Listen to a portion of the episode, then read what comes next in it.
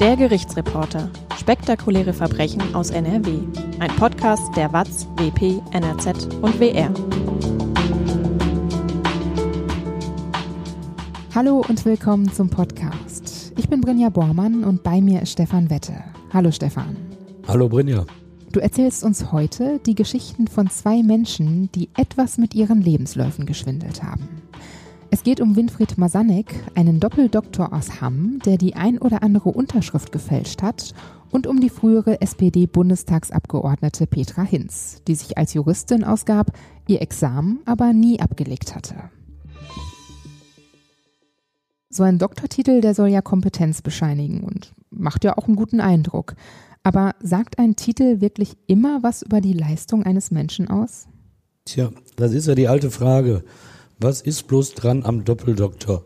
So wie manche Wert darauf legen, damit angeredet zu werden, da kann man sich eigentlich schon vorstellen, doch, das ist eine persönliche Lebensleistung, die honoriert werden soll.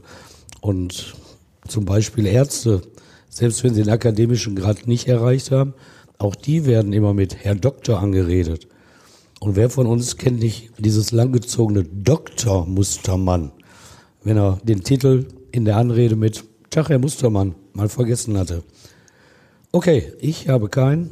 Du übrigens auch nicht, Brinja, da sind wir uns ja einig. Aber ich habe keinen auch deshalb, weil die Watz mir 1981 eine Festanstellung als Volontär angeboten hatte. Und da habe ich dann mein Studium der Geschichte und Germanistik vorzeitig beendet und bereut habe ich es bis heute nicht. Ich habe eigentlich das erreicht, was ich erreichen wollte, aber zum Doktor hat es bei mir dann eben nicht gereicht. Und als Journalist gehört es zu meinem Handwerkszeug, andere Menschen zu beobachten. Und das fing in den 1970er Jahren mit meiner Tante an. Deren Mann, mein sehr geschätzter Onkel, mittlerweile auch schon verstorben, so wie die Tante auch, deren Mann hatte den Doktor in Chemie gemacht.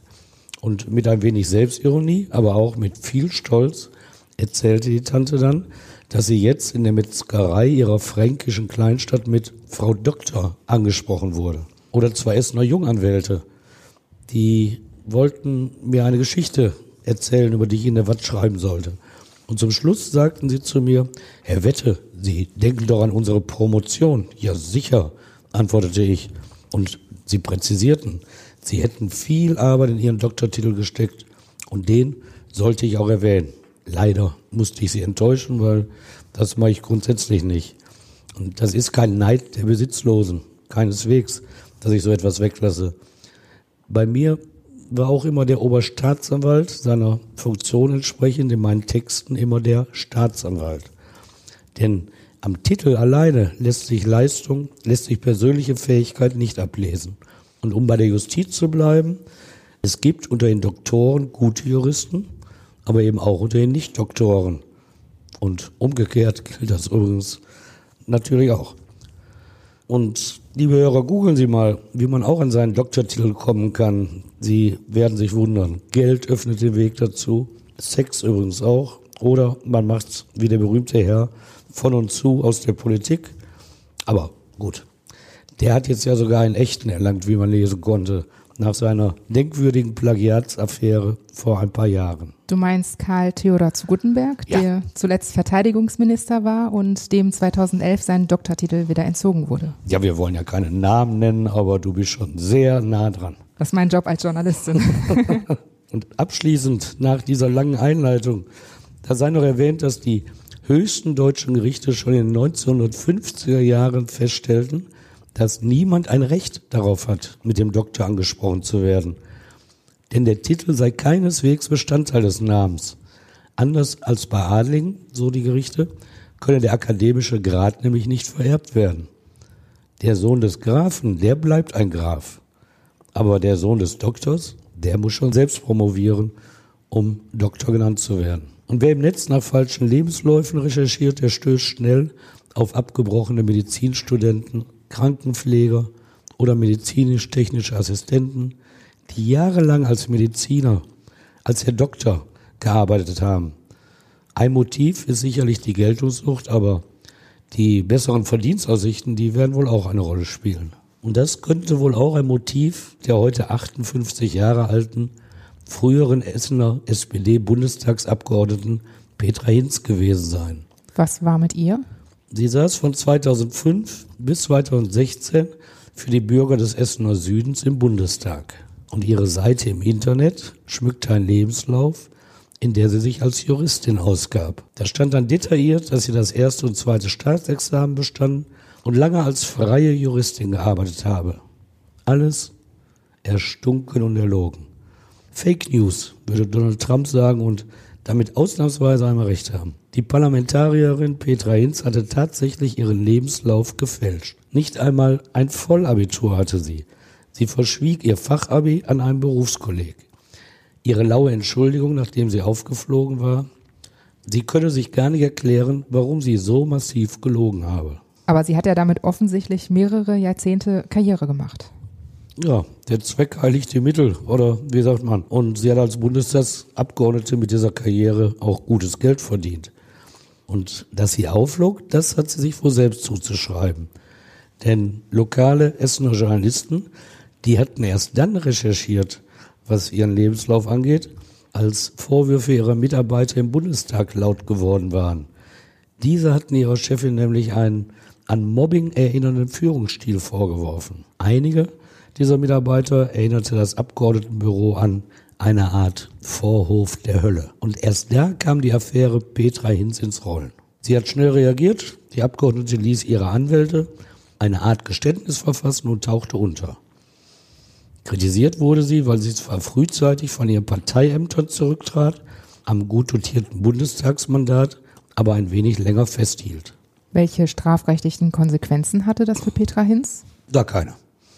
Fast könnte man meinen, sie war doch Juristin, dass sie das schon vorher erkannt hat, aber wie gesagt, sie war es nicht.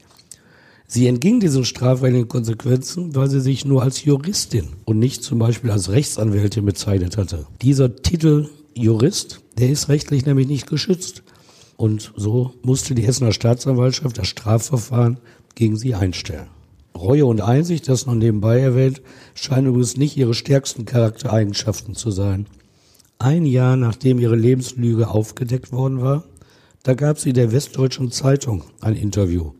Darin beklagte sie sich vor allem über mangelnde Unterstützung durch die Partei und über Journalisten, die ihr pfui pfui aufgelauert hätten. Eine wirklich plausible Erklärung, warum sie die illegale Aufwertung ihrer Biografie wichtig fand, gab sie nicht. Denn gerade in der Sozialdemokratie sollten Abitur und Studium nicht die entscheidende Rolle spielen, davon vermuten. Dafür hätte sie es in dieser Partei also gar nicht nötig gehabt. Aber was Petra Hinz sich geleistet hatte, das ist letztlich Kinderkram. Wenn der Blick ein paar Jahrzehnte zurück und von Essen aus an den östlichen Rand des Ruhrgebietes geht, dort in Hamm, residierte in den 1980er Jahren mit Winfried Masanek ein Mann, an dem wohl alles falsch war. Wer ist dieser Mann?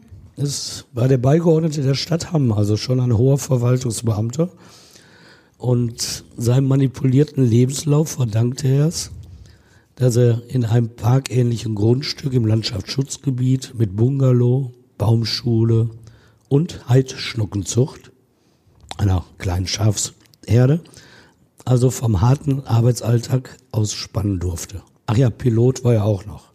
Der sogenannte Doppeldoktor, so nannten sie ihn in Hamm alle, der war ein Verwaltungsmanager, der in der Öffentlichkeit das Zeug zum Helden besaß. Und da sei noch einmal dankbar an die Sozialdemokratin Petra Hinz erinnert, die bis zum Schluss lediglich in einer Wohnung in einem Mehrfamilienhaus der Essener Margaretenhöhe lebte. Christdemokrat Winfried Masanek in seinem herrlichen Grundstück, der hätte darüber vermutlich nur spöttisch lächeln können.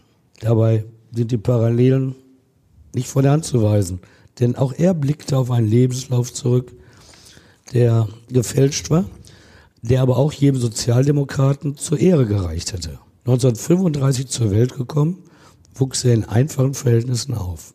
Auf der Zeche fing er als Berglehrling an, stieg auf zum Grubensteiger. Und echt sind wohl auch die Angaben, dass er nebenbei auf dem Abendgymnasium sein Abitur absolvierte und anschließend Jura studierte.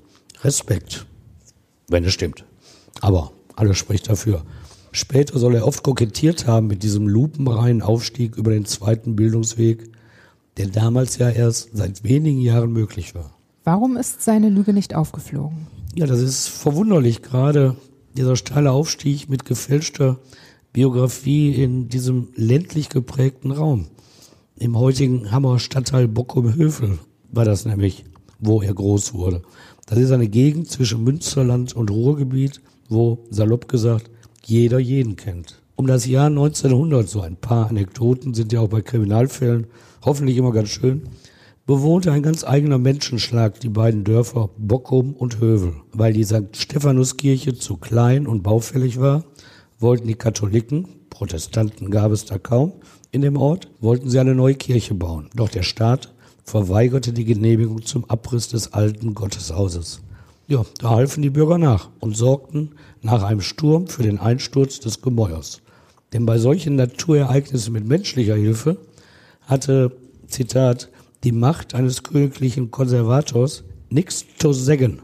So hieß es damals selbstbewusst in einer örtlichen Zeitung. 1905 kam die erste Zeche ins Dorf. 1939 wurden die beiden Dörfer zur jetzt fast 20.000 Einwohner großen Stadt Bockum-Hövel und 1975 zur weit größeren Stadt Hamm eingemeindet. Wenige Jahre zuvor erst hatten die Bockum-Höveler da aber noch ein modernes Rathaus gebaut, obwohl die Eingemeindung längst abzusehen war.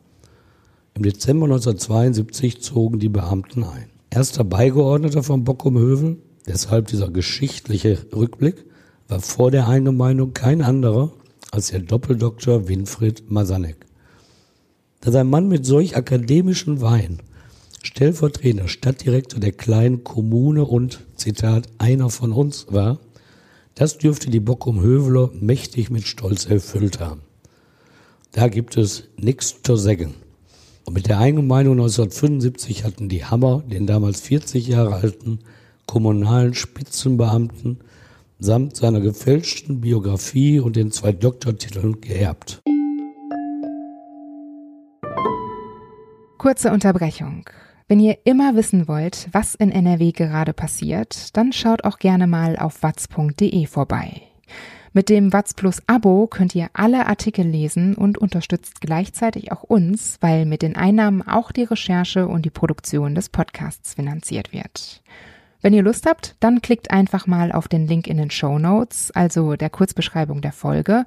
Dann könnt ihr euch das Angebot auf watz.de slash abo-gerichtsreporter einfach mal anschauen. Und vielleicht ist das ja was für euch. Jetzt geht's weiter mit dem Fall. Gab es gar keine Zweifel an der Biografie des Doppeldoktors? Kaum. Man kann so ein bisschen im Netz und in alten Zeitungsberichten sich durchblättern und lesen und findet interessante Details aus der Frühzeit von Winfried Masanek.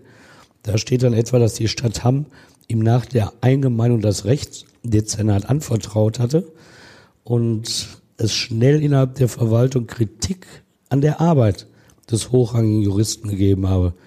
Man sprach von, Zitat, unzureichenden Leistungen. Und das Rechnungsprüfungsamt der Stadt deckte in späteren Jahren auch Unregelmäßigkeiten, vermutlich finanzieller Natur, auf. Hinzu seien Begünstigungen von Privatfirmen vorgekommen. Das alles hielt Masanek aber nicht auf. Das war ja nicht so massiv Kritik an seiner Arbeit, sondern alles eher ein bisschen unterschwellig. Und zuständig in der Stadt Hamm war er mittlerweile für den Sport und die Müllentsorgung. Ab 1985 auch noch für die Wirtschaftsförderung. Gerade diese Position gab ihm wohl endgültig die Gelegenheit, die ganz Großen dieser Welt kennenzulernen und sie zu sich nach Hause einzuladen. So knüpft man vertrauliche Bande zu Wirtschaftskapitänen, all das natürlich zum Nutzen der Kommune, zum Nutzen der Bürger in Hamm. Und Visionär war ja auch der Dr. Dr. Masanek. Als 2007, da war er schon längst politisch Geschichte, als 2007 in Hamm-Üntrop mit dem Bau einer Wasserskianlage am Haarener See begonnen wurde, da erinnerte eine Werbeschrift an die Anfänge dieser Anlage. Zitat, Wasserski ist ein heißer Renner, habe der Stadtrat Dr. Masanek schon anno 1977 gesagt, als die Planung für diese Anlage eingeleitet wurden. Ja, und volkstümlich war er auch der Doppeldoktor als am 17. Juli 1976 in Hamm das Freibad Süd vor 5000 Bürgern eröffnet wurde, da warfen die Schwimmmeister den Sportdezernenten kurzerhand ins Wasser. Da ging er, Zitat, außerplanmäßig baden. So hieß es in der Lokalzeitung. Wie lange ging das Spiel denn gut? Zehn Jahre sollte es noch dauern, bis der Doppeldoktor endgültig baden ging. In Hamm gab es damals hitzige Diskussionen um den Bau einer Giftmüllverbrennungsanlage. Masanek hatte sich dafür stark gemacht. Ihm wird auch zugeschrieben, dass ein Jahr zuvor die deutsche Babcock AG aus Oberhausen im Ortsteil Bockum-Hövel eine Müllverbrennungsanlage errichtet hatte. Masanek als Befürworter der Müllverbrennung muss wohl innerhalb weniger Jahre einen grundsätzlichen Wandel seiner Einstellung erfahren haben. Denn 1980 hatte er im Hammer Gazin einen größeren Beitrag über die Errichtung einer Mülldeponie geschrieben, indem er sich nur kurz über alternative Formen der Müllbeseitigung ausließ. Zitat, die Deponierung hat gegenüber der Verbrennung immer noch einen beträchtlichen Kostenvorsprung. Zuvor hat er angemahnt, dass die Kosten für die Müllbeseitigung von den Bürgern getragen werden und man als Kommune deshalb besonders sparsam sein müsse. Nur wenige Jahre später setzte Masanek, der Christdemokrat, sich also gemeinsam mit der Hammer SPD und gegen den Widerstand zahlreicher Bürger für die Müllverbrennung ein. Aber seine Einflussmöglichkeiten schwanden und das lag am Engagement des Journalisten Heinz-Jürgen Ziller, Redakteur des Westfälischen Anzeigers in Hamm. Was hat er recherchiert? Er enthüllte, dass Masanek gar kein echter Doktor sei. Das hat er am Samstag, 5. April 1986 im Westfälischen Anzeiger veröffentlicht. Er schrieb, beide Promotionen des Herrn Masanek seien falsch. Ein Skandal, der Hamm erschütterte. Die Urkunden zur Promotion gab es zwar, die Unterschriften darauf waren aber gefälscht. Professor Ernst Helmstetter, dessen Name die angeblich 1975 ausgestellte Urkunde zum Dr. Rerpol zierte, sagte dem Blatt, die Schrift auf dem Dokument verrät, dass jemand versucht hat, meine Schrift nachzumachen. Sie ist aber eindeutig nicht von mir. Und so war es dann auch beim Dr. Jur von 1972. Eine schöne Urkunde, aber leider eine gefälschte Unterschrift. Der Fälscher hatte sich auch nicht allzu viel Mühe gegeben. Das Siegel auf einer der Urkunden wurde gar nicht mehr benutzt zum Zeitpunkt der angeblichen Promotion. Und zudem war bei einer Urkunde ein Datum in den Semesterferien angegeben. In dieser Zeit werden aber gar keine Promotionsurkunden ausgestellt, teilte die Universität Münster auf Anfrage mit. Hat Masanek denn überhaupt jemals Jura studiert? Du kannst dir gar nicht vorstellen, dass einer so dreist fälscht. Ja, und so ist es. Und wenn schon alles zusammenbricht, dann richtig. Es kam nämlich raus, das Jurastudium des Herrn Masanek, der ja mal als Berglehrling angefangen hatte, das war zwar echt, er gab die Überprüfung an der Universität in Münster, allerdings, und das ist wieder der Schönheitsfehler, der Blick in die Personalakte ergab, dass er seine echten Noten bei der Bewerbung in Hamm ein wenig verbessert hatte. Und das zweite Studium der Volkswirtschaftslehre, tja, das war komplett erfunden. Was hat das für Folgen?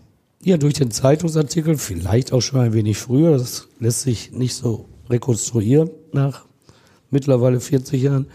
Durch diesen Artikel bekam die Staatsanwaltschaft Dortmund Kenntnis von den Vorgängen in Hamm.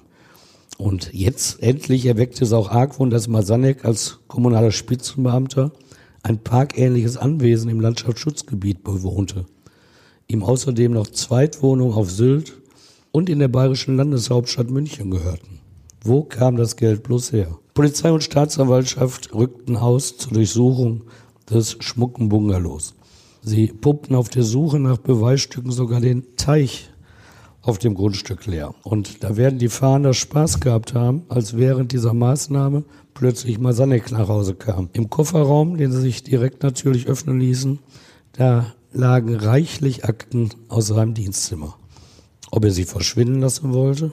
Immerhin lagen danach die Haftgründe der Flucht und der Verdunklungsgefahr sehr nahe, dachten sich die Ermittler. Und tatsächlich, es reichte für einen Haftbefehl. Die Beamten nahmen ihn fest und kurz danach erließ dann auch das zuständige Amtsgericht Haftbefehl gegen den Doppeldoktor. Und am 10. April, das war also nur fünf Tage nach der Veröffentlichung im Westfälischen Anzeiger am 10. April titelte die NRZ ein wenig spöttisch, Herr Doktor Doktor sitzt. Verdächtig war er der missbräuchlichen Benutzung von Titeln, Urkundenfälschung, Anstellungsbetrug und Bestechlichkeit in Zusammenhang mit einer Müllverbrennungsanlage. Sein Dienstzimmer, so war weiterzulesen, sei versiegelt worden. Und die beschlagnahmten Akten, die offenbarten noch mehr. Ja, und da wird er, weil er ja Jura studiert hat, wenn auch nicht ganz so toll, wie er sich darstellte, da wird er sich an den alten Juristenspruch erinnert haben, Zitat, Schrift ist Gift. Denn was schriftlich fixiert wird, lässt sich auch leicht belegen. Und so förderte das fleißige Studium der beschlagnahmten Akten ein ganzes Geflecht von Zuwendung an die politische Landschaft im beschaulichen Hamm zutage. Da gab es einen Beratervertrag, den die Oberhausener Babcock AG mit dem da noch als Doktor Doktor bezeichneten Basanek abgeschlossen hatte. Ein Tagessatz von 800 Mark gewährte ihm die Firma, begrenzte das Salär aber auf 8000 Mark im Monat. Für das Geld sollte er ihnen helfen, Zitat, Planungen für die Lösung von Entsorgungsproblemen, Zitat Ende, zu erstellen. Eigentlich hätte das Unternehmen sich damit auch ohne ihn gut auskennen müssen, denn erst kurz zuvor hatten sie einen Bock um Hövel eine Müllverbrennung gebaut. Letztlich kam heraus, dass der Oberhauser Konzern dem Wirtschaftsförderer Masanek rund 1,7 Millionen Mark überwiesen hatte. Damit kein falscher Eindruck entsteht. Babcock ließ sich damals damit zitieren, dass es sich keineswegs um Bestechungsgelder gehandelt habe. Intern hatten sie übrigens neben die gezahlten Beträge ein Zitat N.A. notiert. Das bedeutet nützliche Ausgaben und war damals ein anderes Wort für Bestechungsgeld. Sie hätten auch keine Wahl gehabt, betonte ein Sprecher der Firma entschuldigend. Der Masanek habe diese Gelder von ihnen ganz konkret gefordert. Allerdings nicht für sich, sondern zur Pflege der politischen Landschaft. Genauer zur, Zitat, objektiven und positiven Information der Bevölkerung. Masanek habe da als eine Art Geldbote fungieren wollen. Und was sagt Masanek dazu? Ja, erst hat er geschwiegen, was jeder Beschuldigte natürlich machen kann, ist ein gutes Recht. Aber irgendwann hat er dann geredet und erzählt, von dem Geld seien 675.000 Mark direkt an den Vorsitzenden der SPD-Fraktion im Hammer Stadtrat gegangen.